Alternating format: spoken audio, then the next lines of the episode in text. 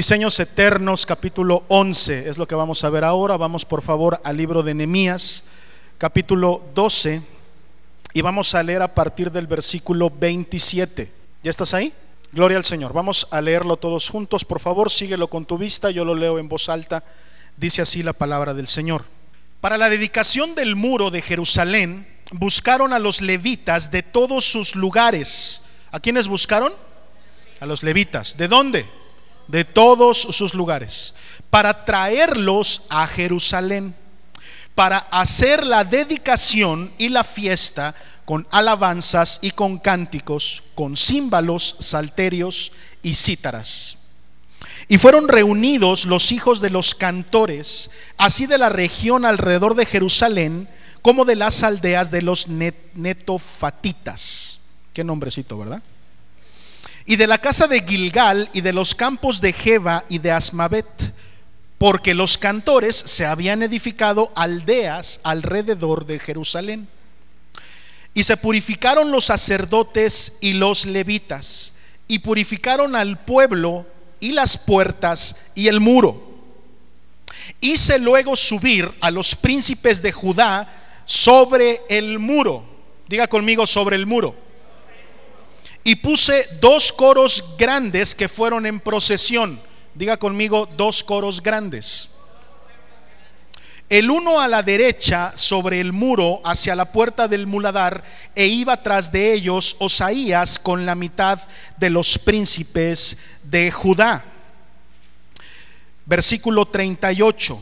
El segundo coro iba del lado opuesto y yo en pos de él, con la mitad del pueblo sobre, sobre el muro, desde la torre de los hornos hasta el muro ancho. Versículo 40. Llegaron luego los dos coros. ¿Sí dice así o no? Llegaron luego los dos coros a la casa de Dios y yo y la mitad de los oficiales conmigo. Versículo 43. Y sacrificaron aquel día numerosas víctimas y se regocijaron porque Dios los había recreado con grande contentamiento. Se alegraron también las mujeres y los niños y el alborozo de Jerusalén fue oído desde lejos. Hasta ahí la palabra del Señor. Inclinamos nuestros rostros y oramos. Padre, te damos gracias esta tarde por la oportunidad, el privilegio que nos das de poder estar en tu casa, Señor, escuchando tu palabra, aprendiendo de tu palabra. No me dejes orar solo, hermano. Quiero escuchar tu voz rompiendo el silencio de esta tarde y pidiéndole a Dios que hable a tu corazón. Quiero escucharte. Oremos todos juntos. No me dejen orar a mí solito. Padre, te damos gracias y te pedimos, Dios, que en este momento tu presencia, como lo hemos cantado, como ya nos lo han enseñado en el tiempo de alabanza, sea quien gobierne y quien reine en este lugar. Padre, si no es tu voz la que vamos a escuchar esta tarde, no queremos escucharla. No venimos a escuchar la palabra de un hombre, no venimos a escuchar la palabra de un pastor, venimos a escuchar la palabra de Dios, que es la que me va a transformar. Ahí donde estás, levanta tu mano derecha y dile, Padre, estoy dispuesto a escuchar tu palabra. Estoy dispuesto, Señor, a que tu semilla sea sembrada en mi corazón. Transfórmame esta tarde, díselo, transfórmame esta tarde. No me dejes irme igual, que yo vaya diferente que yo vaya cambiado, que algo diferente haya esta tarde en mi corazón, que yo pueda salir regocijado, pero también transformado por tu palabra. A la verdad, Señor, mi corazón está dispuesto. Aquí estoy, Señor Jesús, háblame, Padre, en el nombre de Cristo todos decimos, amén. Lo primero que te quiero decir al, leer esta parte de Nehemías es que tú tienes un Dios que cumple sus promesas. ¿Alguien puede decir amén a eso? Voy a repetirlo porque no entró muy bien esa primera frase. Lo primero que quiero decirte es que tú tienes un Dios que cumple sus promesas. No sé si alguna vez Dios te haya prometido algo, si hayas leído algo en la Biblia que lo hiciste tuyo, que dijiste esto es para mí, o, alguien a lo mejor profetizó alguna vez alguna palabra sobre de ti. Yo no sé si Dios te ha prometido algo, pero quiero decirte una cosa, tienes un Dios que cumple sus promesas, que si Él te dijo que va a hacer algo tarde que temprano, Dios lo va a hacer. Alguien puede decir amén a eso. O yo quiero decirte una cosa antes de que aplaudas al Señor. Muchos de ustedes a lo mejor ni se acuerdan de las promesas que Dios les ha hecho. Dios es tan benevolente con nosotros que a veces pasamos años y, no, recordamos cada palabra y cada frase que Dios nos ha dicho. Quiero decirte una cosa, Dios va a cumplir en tu vida todas las promesas que te ha hecho, incluso aquellas que tú ya ni siquiera tienes presente en tu vida. Recientemente yo leí acerca, más bien escuché acerca de un muy buen predicador que decía lo siguiente, los hijos de Dios deberíamos de tener un diario a manera de, ir eh, anotando todas las peticiones que tenemos delante del Señor por las cuales nosotros estamos orando, una agenda de oración, por así decirlo. Deberíamos de tenerlo. ¿Sabes por qué? Porque eso nos serviría para darnos cuenta cuando Dios contesta una de nuestras oraciones y da una respuesta, anotarlo ahí anotar la fecha en que Dios cumplió lo que te prometió o lo que le pediste. ¿Y por qué te estoy diciendo que hagas esto? Porque ahí, en ese diario, tú te podrías dar cuenta del poder maravilloso que tiene el Dios al que tú adoras. Así no tendríamos chance de que se nos olvide. Ahí tú verías que Dios ha contestado tus oraciones y ha cumplido sus promesas en tu vida. Y probablemente, aunque sea que estés muy acostumbrado a lo que estás viviendo, te aseguro que hoy mismo estás disfrutando de cosas que Dios te prometió hace mucho tiempo. Y que hoy las tienes. ¿Cuántos pueden decir amén? Muchas veces pasamos por la vida creyendo que los milagros que estamos viviendo son comunes y corrientes. Nos hemos acostumbrado tanto a la misericordia de Dios que a veces pensamos que nos merecemos tales bendiciones. Pero no se nos tiene que olvidar que hubo un día que estábamos orando por las cosas que hoy ya tenemos gracias al Señor. Eso puede ser familia, eso puede ser eh, un hijo, eso puede ser un empleo, eso puede ser una casa, eso puede ser un carro. Pero yo quiero preguntarte, si tú has visto la benevolencia de Dios en tu vida, tú tienes que celebrarlo esta tarde. Alguien tiene que aplaudir, alguien tiene que gritar. Ahora sí, soltar la alabanza delante de Dios, si es que tú tienes un Dios que tiene poder para cumplir sus promesas. Lo primero que quiero que anotes esta tarde es eso. No se te olvide, tú no estás sirviendo, tú no estás creyendo, tú no estás siguiendo una presencia mágica, una presencia eh, eh, eh, esotérica, tú no estás siguiendo ningún Dios que se hayan inventado. Tú sigues y tú crees en el Rey de Reyes y el Señor de los Señores. Él es nuestro Rey, Él es nuestro Dios. Amén. Podemos aplaudir a nuestro Dios. Él es poderoso. Si alguien quiere seguir ese consejo, hay libertad, pueden hacer su diario de oraciones para que se den cuenta de que Dios contesta lo que le... A veces nos olvida. A veces andamos disfrutando ya de cosas que alguna vez eh, eh, nos hicieron doblar la rodilla para pedirle al Señor, como quisiera, Señor, que pudieras concederme esto, como quisiera poder tener esto o aquello, como quisiera estar gozando de esto o aquello. Y hoy que lo tenemos, a veces parece como si nos lo mereciéramos o nunca lo hubiéramos pedido. No debemos de tener una mala memoria. Dios había prometido que, eh, eh, que la ciudad de Jerusalén iba a ser reconstruida. Dios había prometido a Nehemías, porque Nehemías se había contristado, ¿se acuerdan? Él había llorado cuando se enteró de cómo estaban las circunstancias en Jerusalén. Y él oraba y él decía, Señor, si tú me dieras éxito en, este, en esto que te estoy pidiendo, yo iría a Jerusalén y reconstruiría los muros. Y sabemos que Esdras, que fue un compañero de Nehemías, estaba dedicado a la reconstrucción del templo. Entre Esdras y Nehemías iban a reconstruir y reconstruyeron todo. Ahora estamos en un momento en donde la promesa había sido cumplida. Ya estaba el muro edificado. Ahora nos damos cuenta de que Nehemías retoma la narrativa de este de estos capítulos, cosa que no ocurría desde creo que el capítulo 6, que fue cuando empezó ya a hablar Esdras.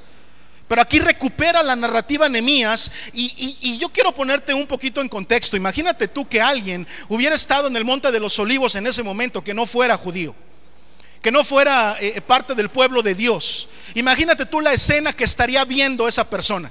Esa persona estaría viendo una escena muy parecida al final de una película de Shrek, no importa cuál. La 1, la 2, la 3, la 4, todas terminan igual, ¿no? Todas terminan con un musical, todo el mundo bailando, eh, eh, eh, todo el mundo padrísimo. Y yo creo que si alguien hubiera estado parado en el Monte de los Olivos, donde se veía los muros del templo, los muros de la ciudad, y hubiera visto ese escena, hecho, ¿qué pasó? ¿Están filmando el final de Shrek 5? ¿O qué pasa? Oye, yo nunca había visto eso, pero hay gente que está caminando sobre los muros y unos van para un lado, otros van para el otro, pero hay algo que tienen en común los dos grupos. Todo mundo va gritando, todo mundo va aplaudiendo, todo mundo va cantando, todo mundo va tocando instrumentos, todo mundo está celebrando. Y quiero decirte una cosa, cuando Dios te hace caminar, hay alguien que va a tener que anotar esto, ¿eh? Cuando Dios te hace caminar sobre una promesa cumplida, lo mínimo que tú puedes hacer es explotar en agradecimiento de adoración y alabanza a nuestro Dios. Mírate tú eso, puedes aplaudir a Dios si tú quieres. Si le vas a aplaudir, apláudele bien, no, no aplaudas a medias. Yo no sé por qué razón, pero Nemías se le, se le vino la revelación y le dijo, para, empezar, ya, eh, leímos que dijeron, a ver, todos los levitas tienen que venir. ¿Sí o no? Todos los levitas tienen que venir. Oye, pero no todos están en Jerusalén. Pues no importa. Hay que hacerlos venir. Y los hicieron venir desde diferentes pueblos alrededor de Jerusalén. Porque nos dice la palabra del Señor que mm, eh, muchos levitas habían hecho su casa en las afueras de Jerusalén.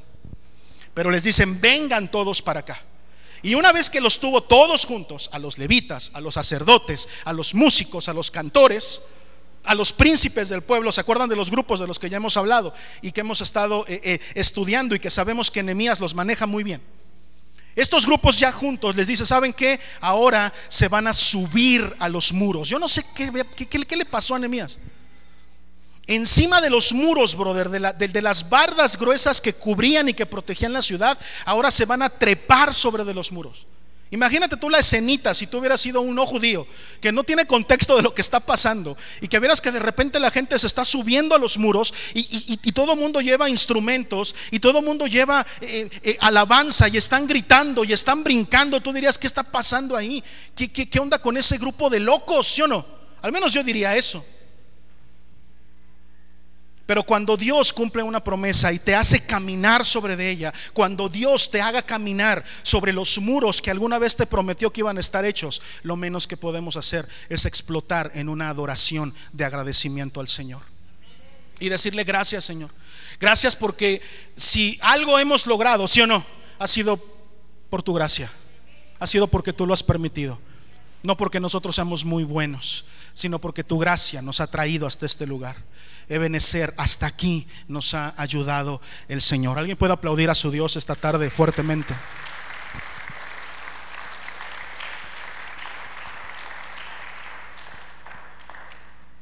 El versículo 43 dice, porque había recreado con grande contentamiento eh, Dios a su pueblo, se alegraron también las mujeres y los niños, y el alborozo de Jerusalén fue oído desde lejos. Ese fue el último versículo que leímos. Quiero decirte una cosa, hoy vamos a ver una lista interminable de diseños eternos, nada más uno. Pero con ese uno, créeme que vamos a tener suficiente para poder platicar esta tarde. El diseño eterno que hoy vamos a ver es este, apunta, tú estás diseñado para ser portador de la alegría del cielo.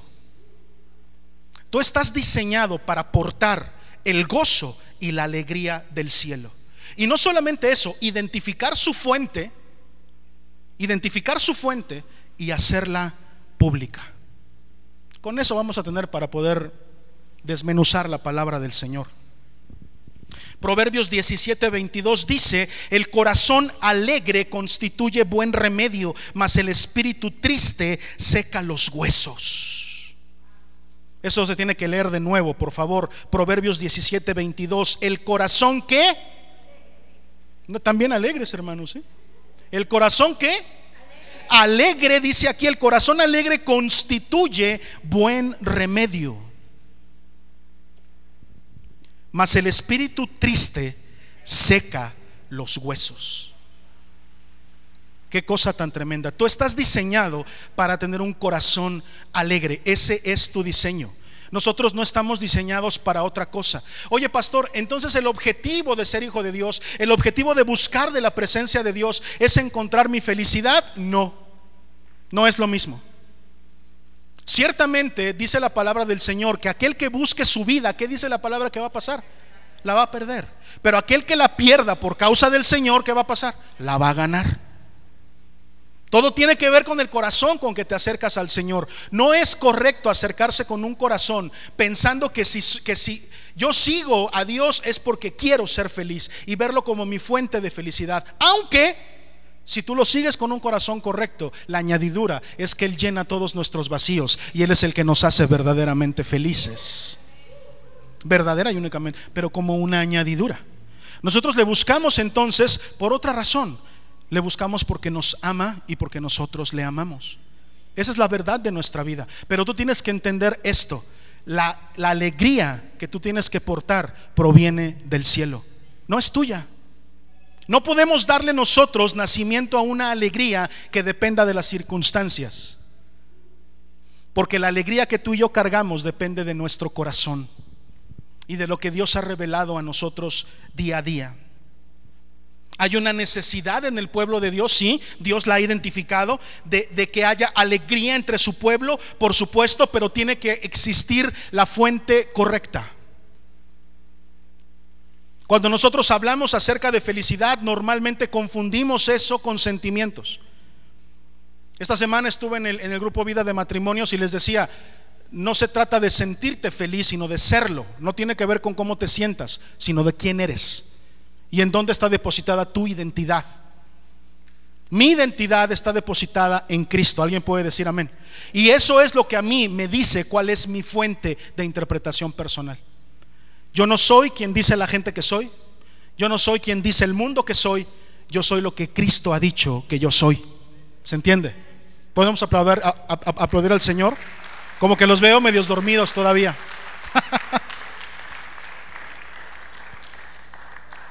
Fíjate lo que pasa aquí, hay una, hay una eh, celebración especial. La promesa había sido cumplida. Ya Dios había demostrado su poder. Ya Dios había demostrado que Él no se andaba con, con chismes, que Él no es ningún mentiroso, que Él no se va a, que Él no va a decir algo que después vaya a desdecirse, que Él no se va a echar para atrás contigo. ¿Cuántos dicen amén? Que Él nunca va a prometerte algo que después diga, híjole, ¿qué crees? Pues sí va a estar un poquito medio difícil. Mejor, ¿qué te parece si mejor te lo intercambio por esto? Es decir, Dios no es chabelo, Dios no tiene catafixias. Si Él te promete algo, Él lo va a cumplir. Y estamos en esa circunstancia ya. Dios había prometido la reconstrucción del templo y Dios había cumplido. ¿Alguien puede decir amén a eso? Fíjate, quiero que te, que te posiciones en esto. Yo sé que hay promesas que Dios ha cumplido en tu vida. Yo sé que también hay muchas que todavía faltan. Alguien puede decir, todavía estoy esperando por una respuesta de parte del Señor. Todavía Dios ha prometido cosas a mi vida que aún las sigo esperando. Yo quiero decirte, todas las promesas de parte de Dios se van a cumplir en tu vida. Todas. Absolutamente todas. Gracias Señor, gracias por eso. Pero es importante que el pueblo, escribe esto, tenga memoria espiritual. Por eso decía yo de la agenda. ¿Ya lo escribiste? Es importante que yo como hijo de Dios tenga memoria espiritual. Tengo que caminar de repente sobre los muros de las promesas que ya Dios ha cumplido para darme cuenta del poder tan grande que tiene el Dios al que yo sirvo. No puedo acostumbrarme a las misericordias de Dios. Tengo que aprender a distinguirlas. Tengo que tener discernimiento en mi espíritu. ¿Cuántos me están siguiendo? para que de esa manera yo pueda identificar cuáles son las bendiciones de Dios. ¿Sabes por qué? Porque lo he dicho hasta el cansancio. Satanás está en el negocio de cegarte los ojos ante las bendiciones que tú sí tienes, para centrar tu atención en todas las cosas que te hacen falta. Es una estrategia muy buena, ¿sí o no? Que tengas la mirada siempre como el burro detrás de la zanahoria, siempre pensando en lo que me falta y en lo que me falta y en lo que me falta y en lo que me falta, es la mejor estrategia que tiene el diablo para desviar tu atención de las bendiciones que verdaderamente tienes el día de hoy. Hoy tú tienes bendiciones que solamente han podido ser dadas por la misericordia de Dios y nada más. No podemos dar por sentado un nuevo amanecer. No podemos dar por sentado un latido más de nuestro corazón. No podemos dar por un hecho que, nos merecemos un plato de comida cada día. Todas esas cosas son las misericordias de Dios en ti y en mí. Y tenemos que aprender a reconocerlas. Como hijos de Dios, tú y yo no somos del mundo. En el mundo estamos, pero no somos del mundo. Aprendemos a reconocer. Y por eso Nehemías dijo, tenemos que hacer fiesta. Antes aquí había un muro derribado, ahora está nuevo, ha sido reedificado, está nuevecito. Por lo tanto, tenemos que dedicarlo. Tú quieres saber cuál es el secreto de tener una vida plena y feliz. Tú tienes que aprender a dedicar las cosas a Dios. ¿Cuántos me están siguiendo? Tienes que aprender a identificar que lo que tienes tú lo tienes en administración espiritual. Pero que todo lo que tienes ha sido dado por gracia de Dios. Por lo tanto, si algo tienes, si algo Dios te ha dado, tienes que dedicarlo al Señor. Lo estás escribiendo. Pero pastor, yo no tengo nada. ¿Qué le puedo dedicar yo al Señor? Tú puedes dedicarle todo lo que tú eres. Es más, lo que tú tienes es un gran intelecto. Dedícaselo al Señor. Pastor, yo no tengo ni una cama en que quedarme muerto. Bueno, pero tienes intelecto, dedícalo al Señor. ¿Sabes por qué? Porque así como inteligente tú eres, es la inteligencia que Dios te ha permitido tener. Es una bendición de parte de Dios. Pastor, yo tengo una casa, dedícasela al Señor. Papá, esta es tu casa. Haz con esto lo que tú quieras, que sirva para ti, que sirva para tus propósitos y para tu reino. Somos administradores. ¿Cuántos pueden decir amén? De verdad, de verdad te lo digo, hasta en el mundo es uno de los mejores trabajos que podemos tener. Ser administrador en el mundo, allá afuera, es tenerlo todo aunque no eres dueño de nada. Pero lo tienes todo. Quien ha trabajado como administrador sabe que le toca administrar bienes que no son propios. Pero tienes autoridad sobre las cosas, tienes autoridad sobre recursos humanos, tienes todo para hacerla. Aunque al fin de cuentas tienes que entregar cuentas. Y con Dios es exactamente lo mismo. Él nos da la oportunidad grandísima de poder administrar todas las cosas que nos ha puesto en la mano para dedicarlas. Por eso Nemías dijo, dediquemos el templo, dediquemos los muros. Y dividió, hizo dos grupos. Desde la puerta a uno los mandó por la derecha, a otro los mandó por la izquierda. Y por los muros por encima, ¿te lo estás imaginando? Como unas murallas tremendas y todo el mundo por encima de los muros danzando, brincando, aplaudiendo, hasta que llegaron al templo. El objetivo de nuestra alabanza, de agradecimiento y de adoración, de nuestra dedicación de las cosas que tú y yo tenemos, siempre va a ser reconocer a Dios por sobre todas las cosas. Todos nuestros caminos tienen que converger en el templo de Dios. Y con templo de Dios no me estoy refiriendo a esto, ¿eh? Con el templo de Dios me estoy refiriendo a tu intimidad con el Señor a que adentro todo siempre converge en entender que de no ser por Él tú y yo no tendríamos nada. O se los pongo de otra forma. ¿Quién puede entender esto? Si yo, y lo he enseñado muchas veces, si yo tengo todo, hoy lo puedo entender, ¿eh? Todo, que no me faltara absolutamente nada, pero no lo tengo a Él, es como si no tuviera nada, aunque lo tenga todo. De verdad, ¿eh? Yo lo he podido comprender.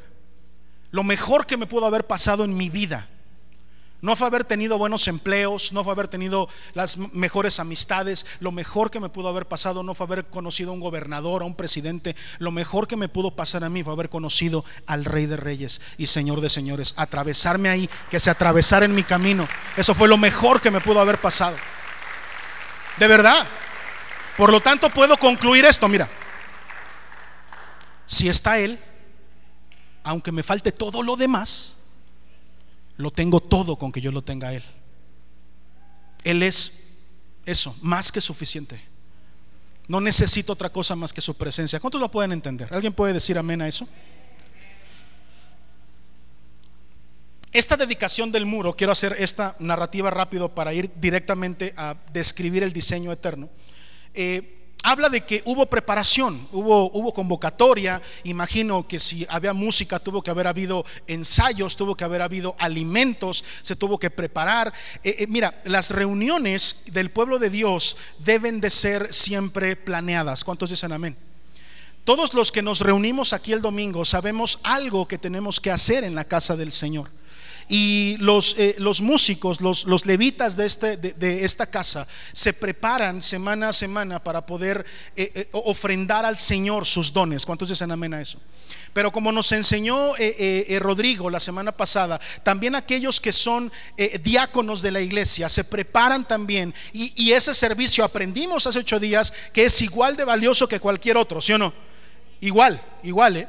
Igual de valioso el que hace una cosa que el que hace otra. Son simplemente diferencias de asignaciones. Pero los diaconados, dice la palabra, que tendrán inclusive un grado de honra muy alto por servir en la casa del Señor. Tú y yo necesitamos prepararnos. Pero esos son preparativos operativos. ¿Sí o no? ensayar las alabanzas, eh, el, el, predicador que le corresponda compartir la palabra, preparar su bosquejo y todo eso. Pero hay preparaciones que son muchísimo más importantes. Cuando venimos a la casa del Señor, nuestra mayor preparación tiene que ser espiritual. ¿Cuántos pueden decir amén? Hay veces que nosotros estamos en cualquier cosa menos relacionados con Dios. Y con esto quiero ser muy claro en lo que dijo Alejandro al principio. Dios no es un cablecito al cual tú y yo tengamos que conectarnos. De una vez quiero, por favor, que aprendas eso. Y si alguna vez te lo enseñaron, sácalo de tu mente. No se trata de voy a entrar en la presencia de Dios. O espérame tantito, porque, a ver, no me interrumpas porque estoy en la presencia de Dios. La presencia de Dios es una constante en nuestra vida. ¿Cuántos dicen amén? Nosotros hemos sido bautizados y eso significa ser sumergido. Ser sumergido es estar todo el tiempo cubierto por la presencia de Dios. ¿Cuántos pueden decir amén a eso? No es un trance, no es este, no, no, no es una ceremonia, no, es, no, para nada. Dios está con nosotros todo el tiempo. Alguien puede decir amén. Su presencia nos acompaña. Él mismo nos prometió, donde dos o tres estén ahí, yo voy a estar ahí eh, con ellos. ¿Sí se acuerdan que esa, fue una promesa? Su presencia es lo más importante, como lo hemos cantado.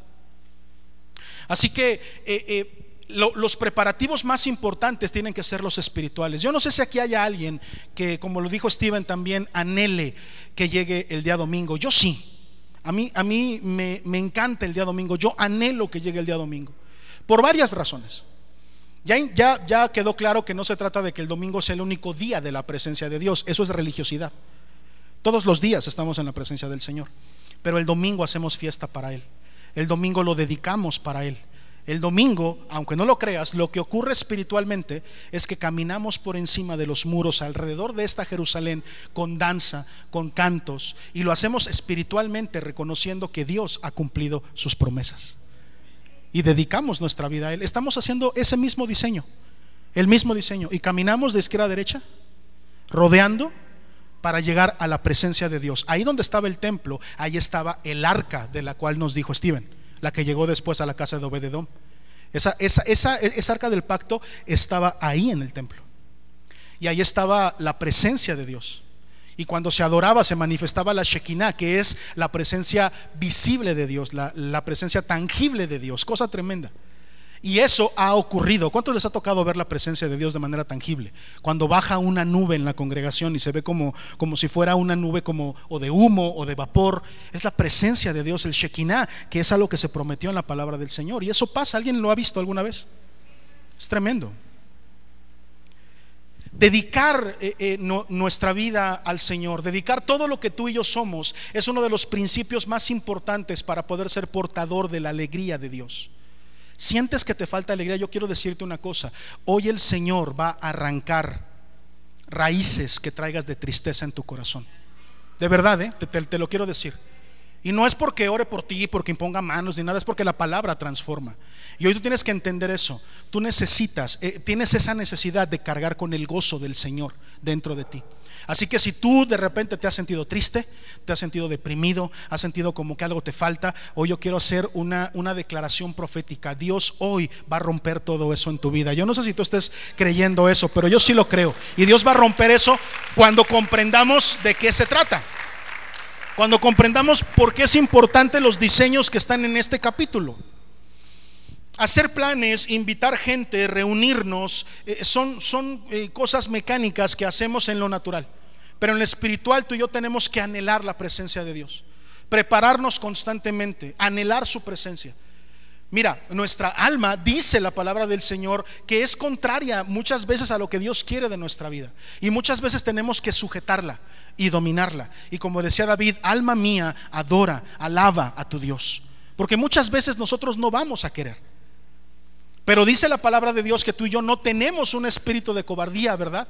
Sino de amor, de poder y de qué? Y de dominio propio. Para autodominarnos y decir, a ver, aquí quien manda es el espíritu, no mis emociones, no mi alma. Por lo tanto, yo debo de observar ciertas eh, eh, eh, cosas en mi persona que me van a permitir ser portador de la alegría celestial. Una de esas es que tanto me domino yo en, esas circunstancias. ¿Cómo llego yo el domingo a la congregación? Estoy completamente fuera de su presencia y digo, ay, ya, es domingo, ya van a ser las cinco, vámonos a la iglesia de volada y pum, llegar como si nada. O tomo un tiempo de preparación, preparación, ese es un punto importantísimo. Tomo un momento de preparación, un tiempo, no, no es ni corto ni largo, sino tiene que ser efectivo un tiempo de preparación efectivo. Voy a la casa del Señor y aunque la presencia de Dios ya está conmigo, aunque yo no no voy a la casa del Señor a buscar su presencia, sino que la presencia de Dios ya viene conmigo, aún así yo tengo que saber que voy a ver a mis hermanos, que con humildad reconozco que tienen la presencia de Dios cada uno en sus vidas y la presencia de él más la presencia de él más la presencia que acarrea acá, mientras la unción que acarrea él, mientras la alegría que acarrea él, mientras la danza, el grito. ¿Alguien puede entender eso? Esto se vuelve una fiesta directa para el Señor. Solamente así, siendo un cuerpo, lo vamos a poder lograr. Pero sabes, esto tiene mucho que ver con, con, eh, cómo demostramos nuestra adoración. Y es lo que quiero que hoy se nos lleve, se nos quede en el corazón. Estas dos procesiones eh, hablan eh, acerca de principios espirituales que la misma palabra nos enseña. El Salmo 48, versículos 12 y 14 dice lo siguiente. ¿Sí lo tienen en la pantalla? Salmo, ya está, 48, 12 y 14 dice así. Andad alrededor de Sión y rodeadla contad sus torres, considerad atentamente su antemuro, mirad sus palacios, para que lo contéis a la generación venidera, porque este Dios es Dios nuestro eternamente y para siempre. Él nos guiará aún más allá de la muerte. Ah, si quieres aplaudir, aplaude. Es palabra del Señor, ¿eh? Tremenda la palabra. Oye, para aquellos que, han seguido eh, eh, el discipulado de esta casa por tiempo, saben que cuando nos encontramos una casa en las escrituras, podemos hablar de la vida misma. ¿sí? Es como un símbolo. Cuando ves una casa, te está hablando de tu vida. Inclusive, quieres un tip, si tú sueñas una casa, una posible interpretación de eso es que estás soñando acerca de tu propia vida o de la vida de alguien más. ¿Sí? Es un símbolo. Cuando en la Biblia ves eso, templo, casa, tiene que ver con la vida personal. ¿Qué es lo que verdaderamente nos está diciendo ese texto? Andad alrededor de Sión y rodeadla, contad sus torres. Fíjate lo que dice ahí, considerad atentamente su antemuro, mirad sus palacios. Si tú esto lo pones en una interpretación un poquito hermenéutica, ni siquiera tan profunda, acerca de tu vida, lo que está diciendo ahí es para que los contéis a la generación venidera. ¿Ya cayó todavía no? Lo que realmente nos quiere decir este versículo es, no se te olviden las bendiciones que Dios ha traído para tu vida. Recorre tu vida, camínala, rodéala, cuenta sus torres, considera cómo has sido protegido, cómo has sido cuidado, cómo el Señor nunca te ha dejado, cómo siempre su presencia ha estado contigo para que se lo puedas contar a las generaciones venideras. Considéralo. Oye, una cosa yo quiero decirte, ¿de verdad tú crees que ha sido casualidad todas las veces que has librado la vida? ¿Tú de verdad crees que ha sido casualidad. Yo quiero decirte muchísimas veces, Dios ha estado con nosotros, aún siquiera sin darnos cuenta. Nos ha librado de la muerte, nos ha librado del, lazo del cazador, dice su palabra, nos ha librado de la peste destructora. Yo, yo quiero decirte, tenemos un Dios que cumple sus promesas. ¿Alguien puede decir amén? ¿Alguien puede aplaudir, hacer ruido, gritar, chiflar? ¿Alguien puede celebrar a su Dios?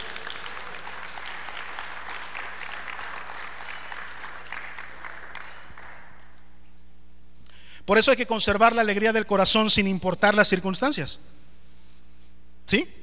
La felicidad de mi corazón no depende de lo que yo estoy viviendo, sino de lo que yo soy. ¿Se entiende? Yo soy feliz, soy, no me siento, soy feliz. Oye, pero tus águilas empataron. No importa, soy feliz. Me agüité, lloré, lo que tú quieras, pero eso no afectó mi felicidad. Ahorita nos vengamos, ¿eh? Si alguien le va al Pachuca, agárrese. Pueden pasar cosas en la vida y yo siempre le he dicho al Señor, Señor, no me permitas nunca. ¿Cuántos han escuchado eso de su pastor o lo han visto cuando, cuando eh, me han acompañado a algún lugar o, los que caminan cerca de mí? Eh, eh, ¿Cuántos han visto que yo siempre digo al Señor, nunca me permitas predicar de mi intelecto? No me interesa. Yo, yo, yo, yo quiero predicar del corazón. ¿Para qué le dije yo al Señor? Yo la predicación la preparé el miércoles y era una predicación de alegría. Entonces el Señor dijo, ah, ¿quieres predicar de alegría desde tu corazón? Que no importen las circunstancias, que no importe nada de lo que está pasando alrededor. Sí, Señor, yo quiero predicar así de corazón. Que Dios me quite de aquí cada vez que, que yo intente siquiera predicar su palabra con mi intelecto y no de algo que yo esté viviendo. Y esta semana no fue la excepción. Si algo el Señor quiso hacer esta semana conmigo fue quitarme el gozo. Desde el partido de las águilas, ¿eh? desde ahí. Desde ahí todo empezó para abajo. Una tras otra, tras otra. yo, bueno, ¿qué está pasando? De repente mi esposa me dijo, oye, tienes aquí granitos donde no tenías. No era la colita, era un poquito más arriba. A lo mejor es de estrés, a lo mejor, no sé, pero tienes que checar. Y entonces yo entendí algo y dije, ah, ya sé. Es que yo le dije al Señor que yo no podía predicar de mi intelecto, tenía que, predicar de mi corazón. Y si le voy a enseñar a la congregación que tiene que ser feliz, estar feliz, ser feliz, sentirse feliz, cargar el gozo que viene solamente de lo alto, entonces lo tengo que vivir. Y tenga para que tenga, toma chango tu banano. Y hoy te puedo decir una cosa, mi corazón carga el gozo del cielo. No importa lo que pase en la vida, no importa las carencias que haya, la fuente de mi alegría y la fuente de mi gozo es el Señor Jesús. Nada de las circunstancias que pasen aquí. ¿Alguien puede aplaudir a eso, por favor? Nada, nada en la vida. Mira, al final nada nos puede hacer felices. ¿Te das cuenta de lo que significa entonces darle vueltas proféticamente a lo que ya Dios había prometido que ahora podemos verlo? ¿Se entiende la interpretación? Ahora sí el diseño eterno va tomando sentido. Por eso Nehemías estableció y dijo, no solamente vamos a ver la promesa realizada, sino tenemos que caminar sobre de ella y tenemos que hacerlo con gozo y alegría. Tú estás diseñado para eso. Tú no estás diseñado para andar triste por la vida. Tú estás diseñado para, para cargar el gozo del Señor que no depende de las circunstancias. ¿Por qué? Porque tú nunca has dependido de lo que pasa en esta tierra. Nosotros, tú y yo somos extranjeros aquí. ¿Cuántos lo saben? Nuestra nacionalidad no es terrenal. Nuestra nacionalidad es celestial. Tú y yo pertenecemos al reino de los cielos, o al menos es lo que le decimos al Señor, incluso en el Padre nuestro, ¿sí o no?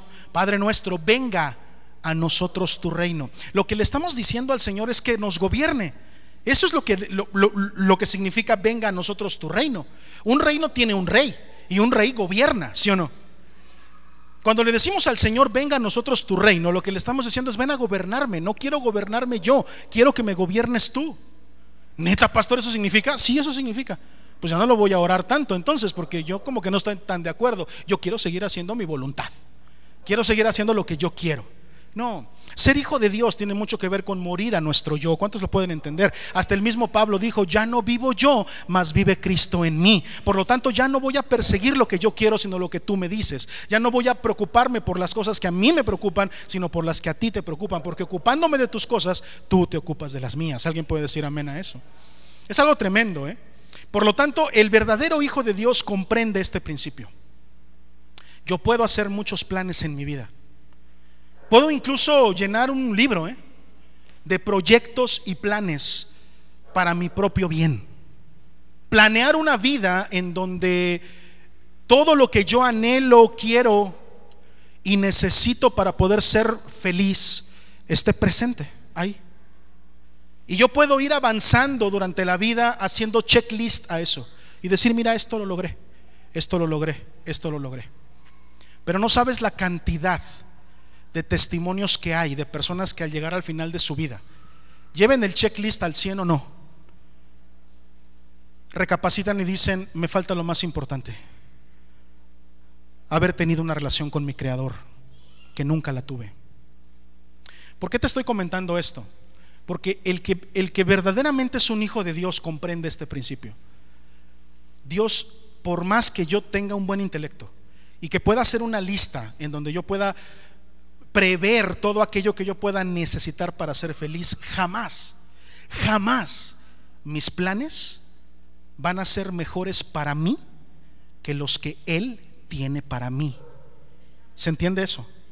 Por lo tanto, cuando yo estoy viviendo algo sujeto a la voluntad de Dios y empiezo a vivir algo que no estaba en mi presupuesto de planes, que no estaba en mi checklist para ser feliz, que, que, no cuadra con lo que yo estaba planeando en ese momento para mi vida, yo tengo que entender que los planes de Dios son mejores que, lo, que mis propios planes y que los planes de Dios, aunque yo no los pueda entender, me van a llevar siempre a un mejor destino del que yo tenía planeado para mí mismo. ¿Alguien puede comprender eso? Eso te puede llevar a una tranquilidad de verdad tremenda. Es decir, ok, no me está gustando tanto lo que puedo estar viviendo. Puede ser que no esté disfrutando tanto, que no esté contemplado esta situación, pero yo confío en que el Señor tiene un plan para mí y que ese plan siempre va a ser mejor que lo que yo haya. A lo mejor yo no tenía presupuestado estar viviendo esto ahorita en esta etapa de mi vida, pero si Dios ha determinado eso, el Señor es soberano sobre mi vida y Él tiene mejores decisiones que yo. Aleluya.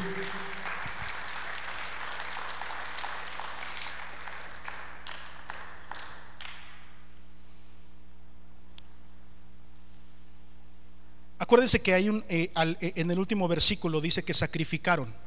¿Se acuerdan? Sacrificaron y se regocijaron. Em, primero vino el sacrificio, después el regocijo. Alguien apunte eso. No es el regocijo primero lo que te lleva a sacrificar. ¿Se entiende? ¿Se entendió eso? No es el regocijo lo que te lleva a sacrificar. Es el sacrificio lo que te lleva al regocijo. ¿Se entendió? ¿Qué aparece primero en la, palabra? ¿Regocijo o sacrificio? Sacrificio. Sacrificaron y se regocijaron. Ese sacrificio aquí era ceremonial. ¿Cuántos lo pueden entender? Porque dice víctimas. No vayan a pensar que eran seres humanos que, hay que los mataron y eso no. Eran animales. Animales que estaban ofreciendo ahí en holocausto para el Señor. A eso se refiere cuando dice víctimas.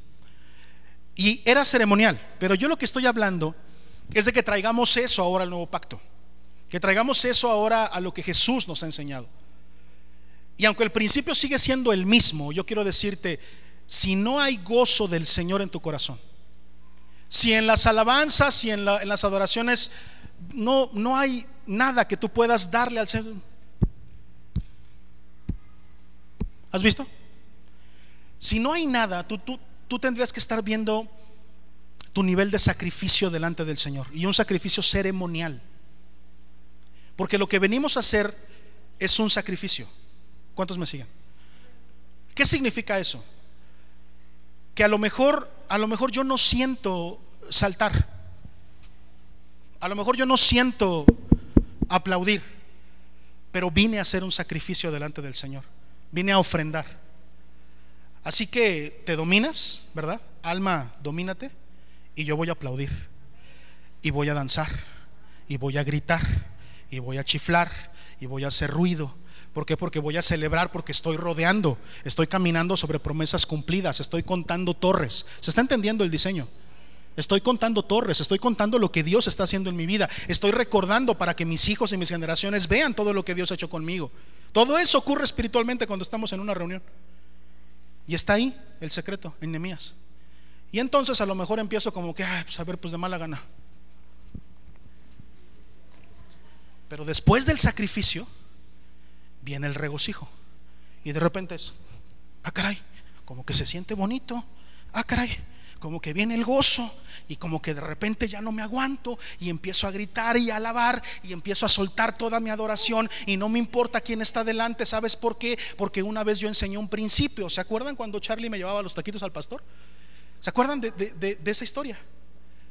¿No se acuerdan, más Bueno, él me llevaba los taquitos al pastor Y entonces me encantaban los taquitos al pastor. Ellos eran novios. Y pues tenía que llevar a la novia a cenar y pues el chilpayate iba incluido. Entonces mi mamá me decía, Marco, compórtate bien, por favor. Cuando llegue la orden de tacos, agarra uno y cómetelo poquito a poquito y espérate y luego agarras el segundo. Mi hijo, que no se vea que tienes hambre, pues. Y no importa, me hacía firmar hasta contratos mi mamá. No, a mí no me importaba nada. Llegábamos a la taquería, vénganos tu reino, a dos manos, así. Y mi papá me decía, ¿vas a querer más, hijo? Sí. Otra orden. Porque el que tiene hambre, decía mi mamá, es que nos vas a hacer pasar un ridículo. Y sabes que el que tiene hambre le vale gorro el ridículo. El que tiene hambre, no importa lo que haga, pero se sacía y come. El que tiene hambre de Dios, no le importa quién está al lado, no le importa quién lo vea, no le importa si lo critican, no le importa si le dicen religioso. El que tiene hambre del Señor no le teme al ridículo, brinca, chifla, aplaude, todo porque sabe que es para su Dios. Y eso es portar la alegría del Señor. Así que la próxima vez que no tengas ganas, ¿qué hay que hacer? Sacrifica. Después del sacrificio viene el regocijo. Amén. ¿Cuánto les ha pasado? Eso pasa espiritual. Aunque no te lo enseñe, pasa espiritualmente. A veces ni siquiera quieres venir. La neta, la neta. A veces dices, hoy no quiero ir. Y llegas a la iglesia y parece que, ya vienes derrotado, ¿no? Así, arrastrando los pies y no quieres entrar. Y cuando sales, sales renovado. Sales lleno del gozo del Señor. Algo cambió. ¿Por qué? Porque te atreviste a sacrificar. Y cuando sacrificas, inmediatamente por un principio bíblico viene el regocijo. ¿Tienes tristeza en tu corazón? ¿Sientes que estás depre? Alaba, sacrifica. Ponte una rolita ahí en tu trabajo, en tu, en tu casa, en, en, tu recámara y empieza a adorar. Y si no tienes ganas, empieza a sacrificar. ¿Qué sacrificar? Hacerlo, aunque no me nace, ¿no? Pero sacrifico sacrifico y lo empiezo a hacer. Y después de que sacrificas, Dios te va a sorprender. ¿Cuántos pueden decir amén? Ahí va a llegar el gozo del Señor. Te va a bautizar de manera tremenda. ¿Vas a ver?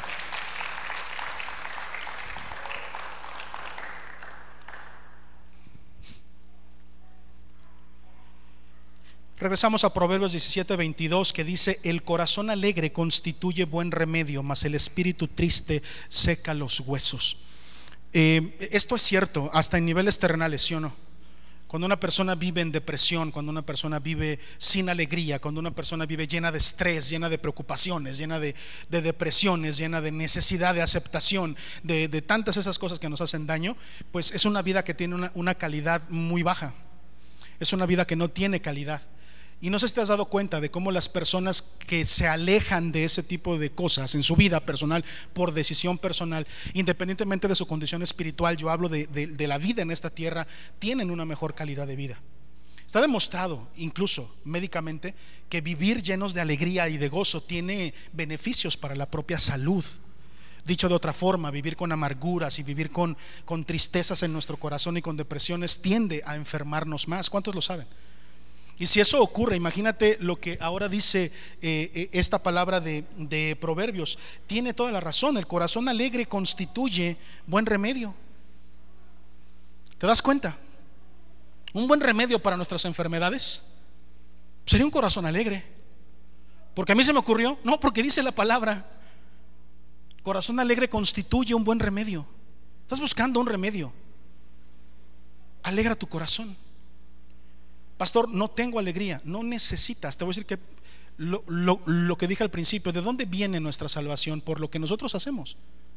Es un regalo del cielo. La paz, el shalom de Dios, no la paz que el mundo conoce. Es la paz que el mundo no conoce. ¿Se acuerdan cuando Jesús dijo eso? Mi paz os dejo, mi, mi paz os doy.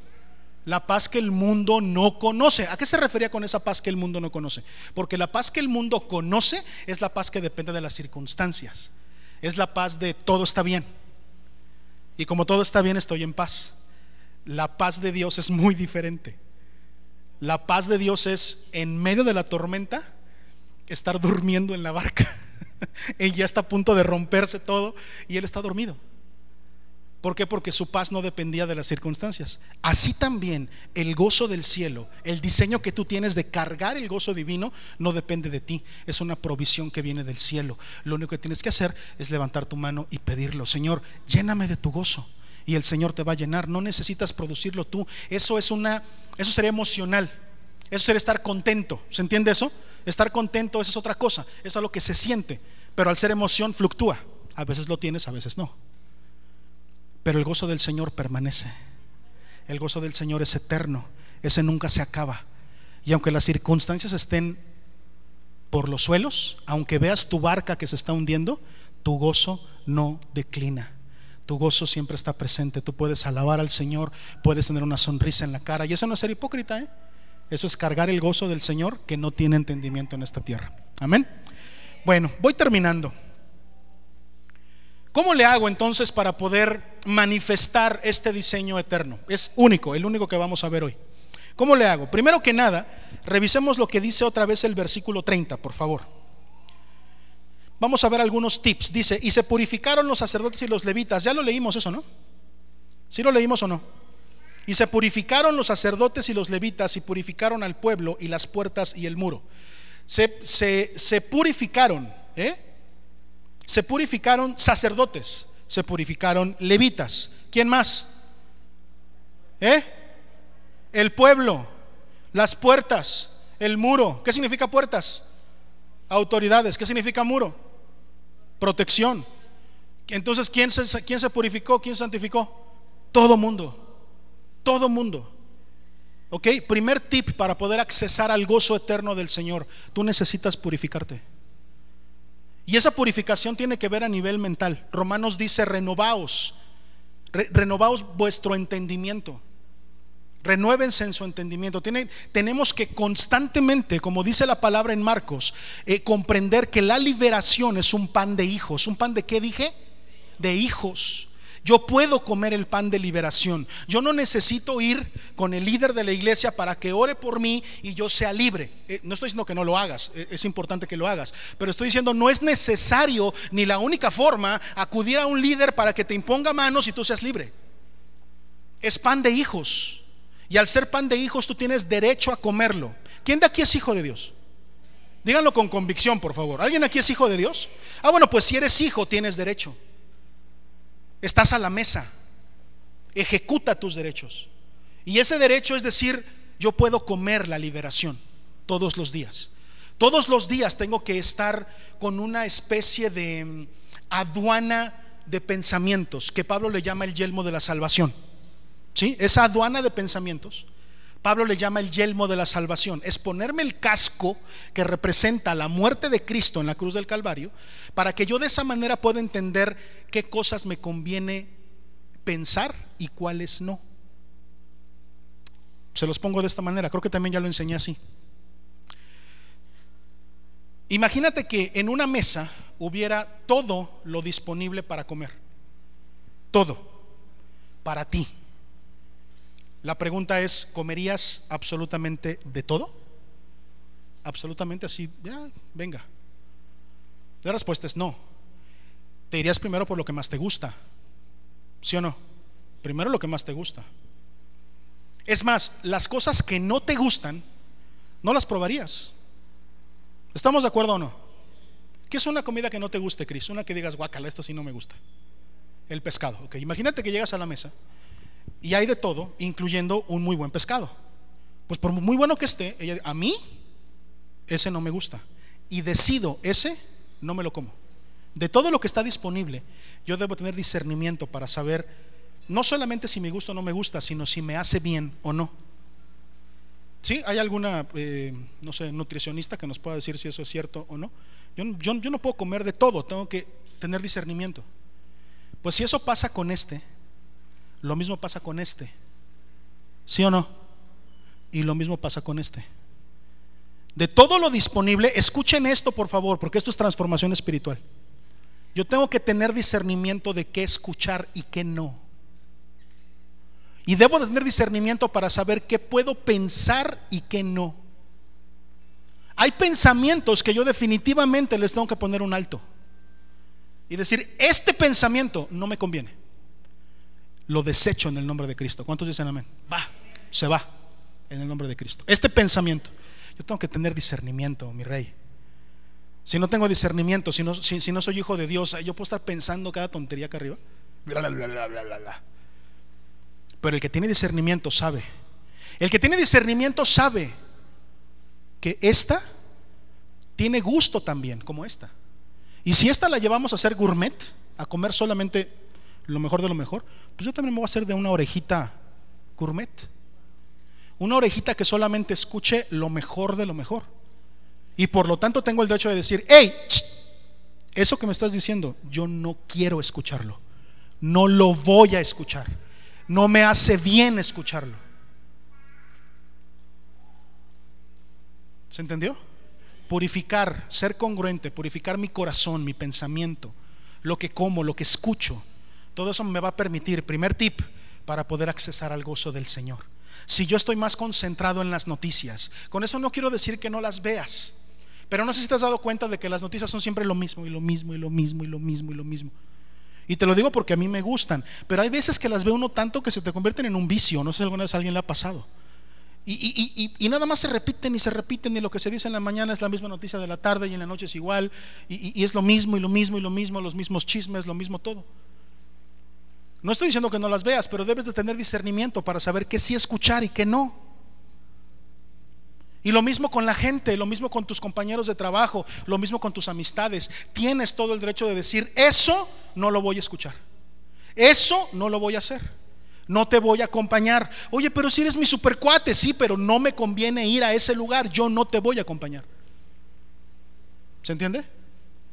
Pero siempre me has acompañado, sí, pero ya aprendí que para cargar el gozo del Señor tengo que aprender a discernir y a purificarme. Por eso ya entendí por qué en la vida siempre ando así todo agüitado y triste y no hay gozo en mi corazón. Estoy enojado por cualquier cosa. ¿Por qué? Porque dejo entrar pensamientos que no son correctos, porque escucho cosas que no son correctas y porque no me purifico como debe de ser. El pastor ya empezó a regañar. Iba bien, ¿por qué tuvo que llegar?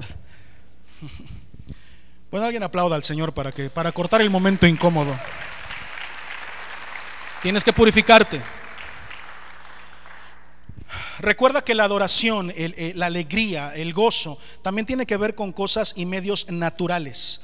Eh, me llama mucho la atención, no, se los pasé aquí, pero lean en su casa el, el capítulo 26 de Mateo. Me encanta porque es, es el momento en que, en que Jesús está preparando para ir a la crucifixión. Y, está padre porque todos recuerdan la preparación espiritual de Jesús.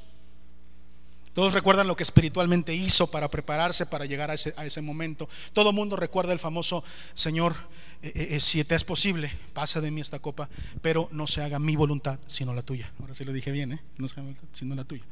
¿Sí? Eso siempre nos queda bien presente, hasta en las películas sale. Pero lean con detenimiento, capítulo 26 de Mateo, se los dejo de tarea. Leanlo con detenimiento y se van a dar cuenta que después de su preparación, comió y cantó. Está en un versículo, está bien escondidito, pero búsquenlo. Mateo 26 y lo van a encontrar ahí. Después de su preparación espiritual, hubo un tiempo en donde comió, departió con los doce, les lavó los pies y después dice que pasó un tiempo cantando himnos con ellos. El gozo tiene que ver también con medios naturales. También tiene que ver, como decía Steven, uno puede poner la playlist en la casa, ¿sí o no, Steven? Y poner la que más te guste. Y, a lo mejor sí vas a sentir bonito y a lo mejor al principio vas a también como que medio a danzar ahí en la casa y todo eso, pero nada se compara con la adoración corporativa. ¿Cuántos lo pueden entender? Adoración corporativa es adoración entre todos, el cuerpo de Cristo. Entre todos. Y eso tiene una gran diferencia. Espiritualmente constituye una gran diferencia. No todo en el gozo del Señor es espiritual. También hubo una comida terrena y también hubo himnos y cantos terrenales para poder llegar al sacrificio de la cruz.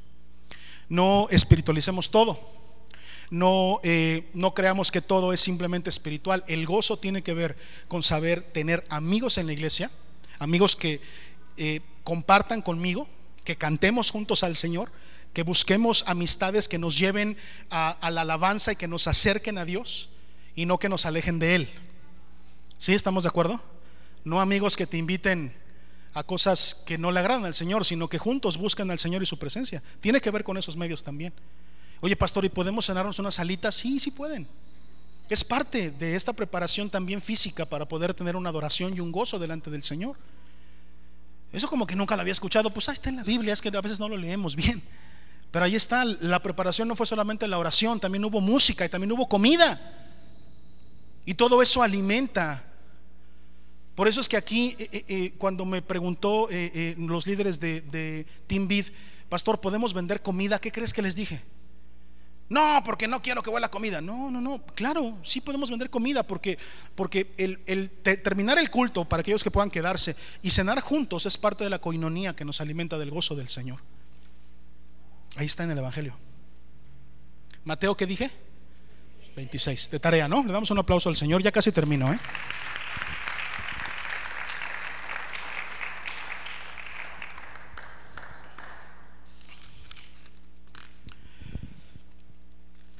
El versículo 43 también dice que los mujeres y niños participaron. Esto, esto nos habla de integridad, de integración. Todos debemos de participar en la alabanza y en la adoración y en el gozo del Señor. Todos debemos de participar. Tú no estás excluido, ni porque vengas triste, ni porque sea la primera vez que vienes, o porque a lo mejor no has entendido todavía cómo es adorar al Señor o alabar al Señor. Eso no te excluye. Todos estamos incluidos en la adoración a Dios.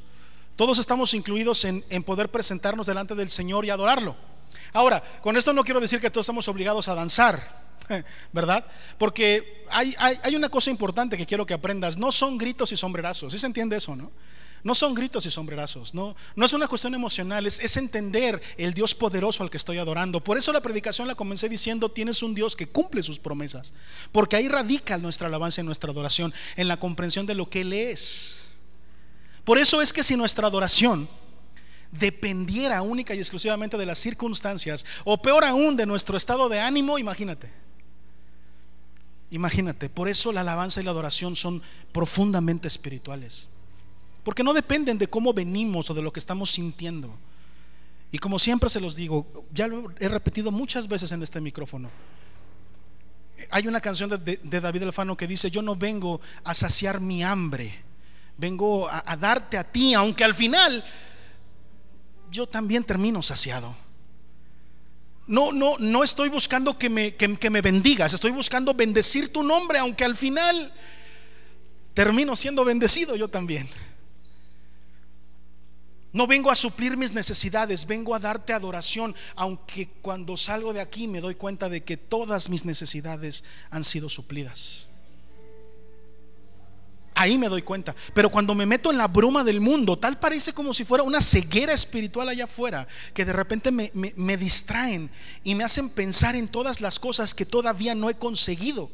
Todas las cosas que quiero, que todavía no alcanzo, como, como, como todavía aferrándome a mi plan. Que insisto, no estoy diciendo que esté malo, puede estar muy bueno, pero nunca puede ser mejor que el plan que Dios tiene para ti. Así que sabes que bienvenido el cambio de planes, ¿eh? Yo siempre al Señor le digo, papá, sorpréndeme. Échame a perder el plan. Échame a perder el plan.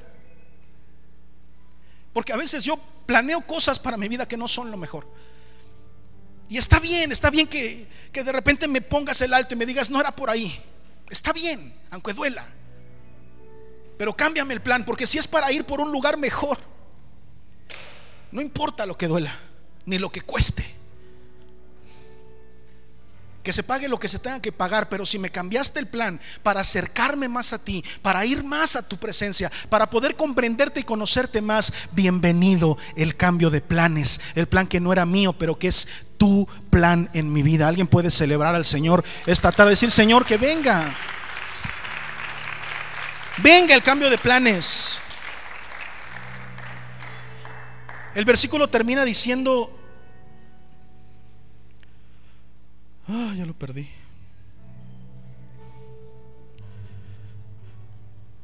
El alborozo de Jerusalén fue oído desde lejos. Otro tip que quiero decirte es que no, si la iglesia que no salva, porque la iglesia no salva, el que salva es Dios. ¿Se entiende eso, verdad? La iglesia es simplemente un mapa. De hecho, iglesia que no esté cumpliendo con esa labor de ser mapa, no está haciendo lo que tiene que hacer. Una iglesia tiene que ser un mapa. Tú no te vas a salvar por venir a la iglesia. Pero yendo a la iglesia te enteras de dónde tienes que ir para poder salvarte. ¿Se entiende? ¿Sí se entiende esa diferencia? Viniendo a la iglesia no te vas a salvar, pero estando en la iglesia vas a poder enterarte de para dónde tienes que ir para poder alcanzar salvación. Pero si tú solamente vienes a la iglesia para cargar la pila, no se confunda con lo que nos enseñó Steven, el anhelo de estar el domingo allá, que ya expliqué que eso es la coinonía. Pero de, sentirte deprimido y tener la necesidad de estar en la iglesia para salir contento unos cuantos días y que el lunes estés con todo y que el martes con un poquito menos, como un celular, y que el miércoles menos y que el jueves ya no puedas. O sea, yo necesito otro shot, otra inyección, otro, otro lineazo de espiritualidad. Entonces tampoco le estás entendiendo este asunto.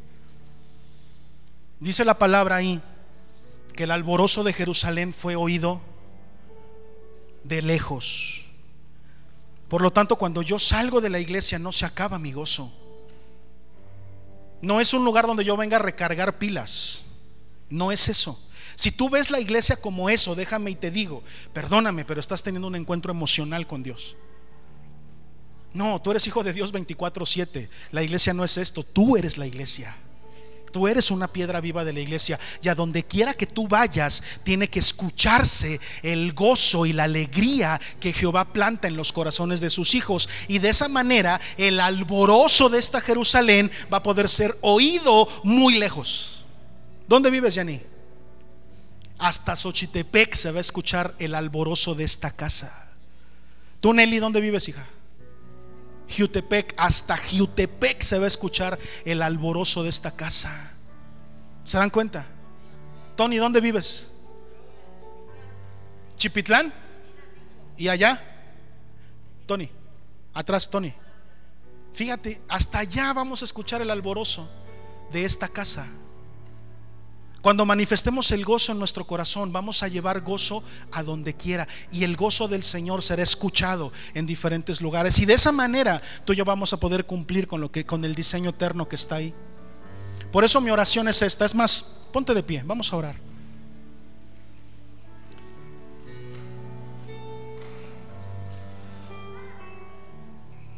Cierra tus ojos tantito. Yo quiero quiero orar por ti porque como te lo dije, el Señor va a ser libre a muchos de tristeza, de depresiones, de, de falta de ánimo incluso, para hacerlos portadores del gozo de Dios. ¿Cuántos pueden decir amén a eso?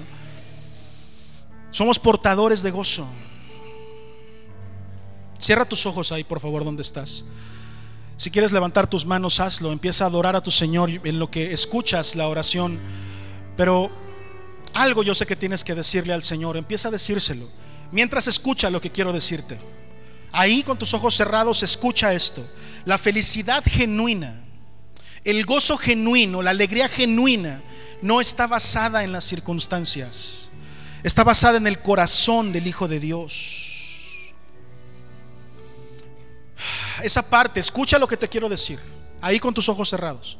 Esa parte termina diciendo que ellos fueron contentados por Dios. El contentamiento de parte de Dios viene cuando hay de parte de sus hijos una comprensión muy sencilla. Y es esta.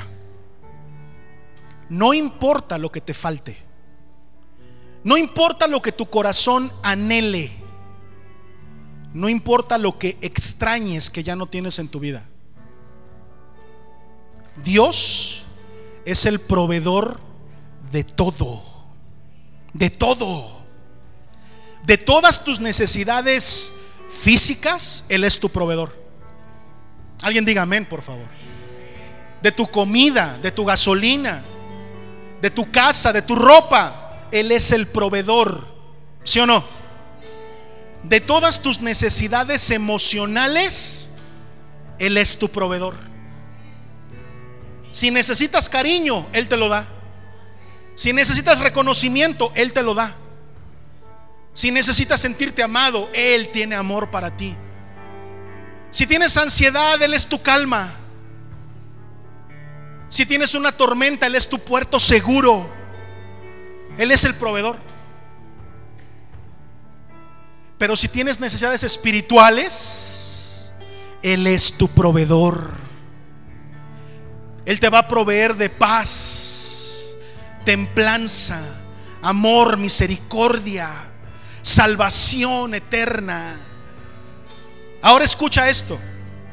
Un corazón que comprende que no importa cuál es la necesidad, física, emocional, espiritual, ha sido o es o será cubierta por Dios en algún momento. Es el Hijo de Dios que nunca pierde el gozo, porque tiene comprensión de provisión. Dios me ha dado bendiciones en todo. Dios me ha dado vida, Dios me ha dado familia, Dios me ha dado eh, un empleo, Dios me ha dado una pasión, Dios me ha dado un talento, Dios me ha provisto, Dios me ha dado. Y un corazón agradecido no puede ser un corazón triste.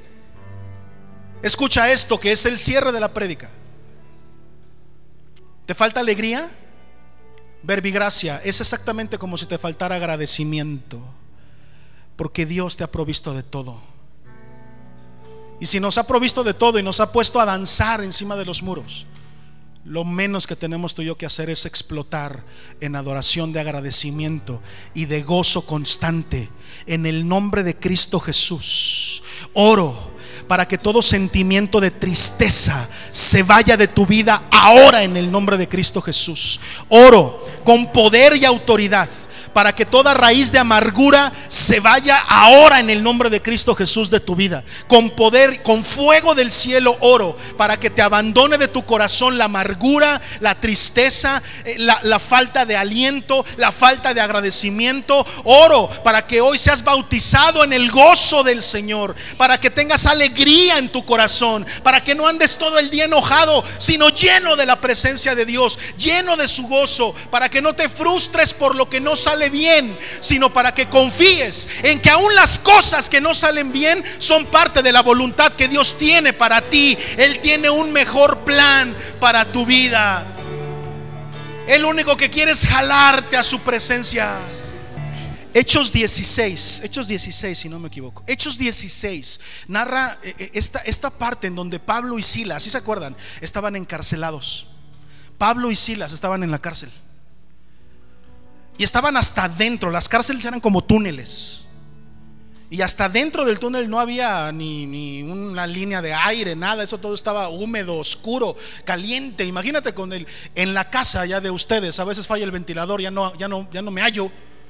Imagínate allá adentro, en esa cárcel que no tenía ni, ni aire, ni estaba enterrada. Y estaban hasta el fondo. Aparte no había baños. O sea, los presos hacían sus necesidades ahí en la celda. Y en medio de eso, Pablo y Silas estaban cantando y adorando al Señor. Porque un verdadero hijo en medio de sus circunstancias sabe adorar a su Señor, porque el gozo no cesa. El gozo no es emocional. ¿Se entendió? El gozo es permanente. Y entonces dice la palabra que por causa de ese gozo y de esa adoración, vino de repente un temblor, todo empezó a temblar. ¡Ah, tremendo! Y de repente, como una explosión, ¡pum! Y de repente se vieron ellos que el hoyo había sido abierto y que habían sido librados de su cárcel. O sea, ellos de repente vieron y dijeron, ah, caray, vieron el cielo nocturno. En lugar de que eh, levantaban los ojos y veían el techo de la celda, ahora levantaron los ojos y veían, ah, caray. O sea, ellos se podían parar y salirse de la celda y decir, ya la armamos. Pero no lo hicieron. Siguieron adorando, siguieron cantando. Y el carcelero, ¿cuántos se acuerdan del carcelero? Ese brother, el carcelero dijo en la torre, estos traían dinamita o algo pasó, no sé si no los revisé bien, traían una bomba, pero ya la explotaron y, y se van a escapar. Si se me escapan, me matan. Pues lo que tengo que hacer es cuidar que no se escapen. Y se me escaparon. ¿Qué cuentas voy a dar, no? los del Imperio Romano, ¿no? Y dice que corre hasta donde. Y los encuentra ahí. No se habían ido. ¿Sabes por qué no se ha venido? Bueno, no quiero empezar con teologías, pero no se ha venido porque sabían que no eran culpables.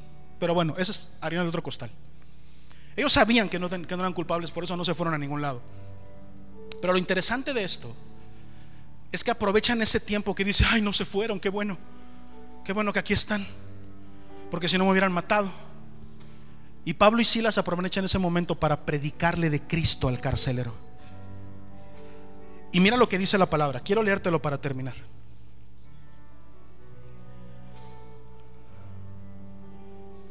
Él entonces, el carcelero, pidiendo luz, se precipitó adentro y temblando, se postró a los pies de Pablo y de Silas y sacándolos les dijo, señores, ¿qué debo hacer para ser salvo? Ellos le dijeron, cree en el Señor Jesucristo y serás salvo tú y tu casa. Y le hablaron la palabra del Señor a él y a todos los que estaban en su casa. Y él, tomándolos en aquella misma hora de la noche, les lavó las heridas. Enseguida se bautizó él con todos los suyos y llevándolos a su casa, les puso la mesa. Sea, el carcelero no nada más aceptó la palabra, sino que dijo, ¿cómo le hago para ser salvo? Creo en el Señor Jesús. ¿Cómo te demuestro que ya creo? Bautízate. Pues no nada más me bautizo yo, sino toda mi casa. Y después los sacó de la cárcel, los llevó a su casa, le sirvió de comer. Y termina esta historia diciendo, y se regocijó con toda su casa por haber creído a Dios. No hay nada que pueda traer gozo a la casa más que la presencia tangible de Dios. No hay nada más. Solo la presencia de Dios te va a hacer feliz. Solo la presencia de Dios te va a dar gozo, te va a hacer regocijarte.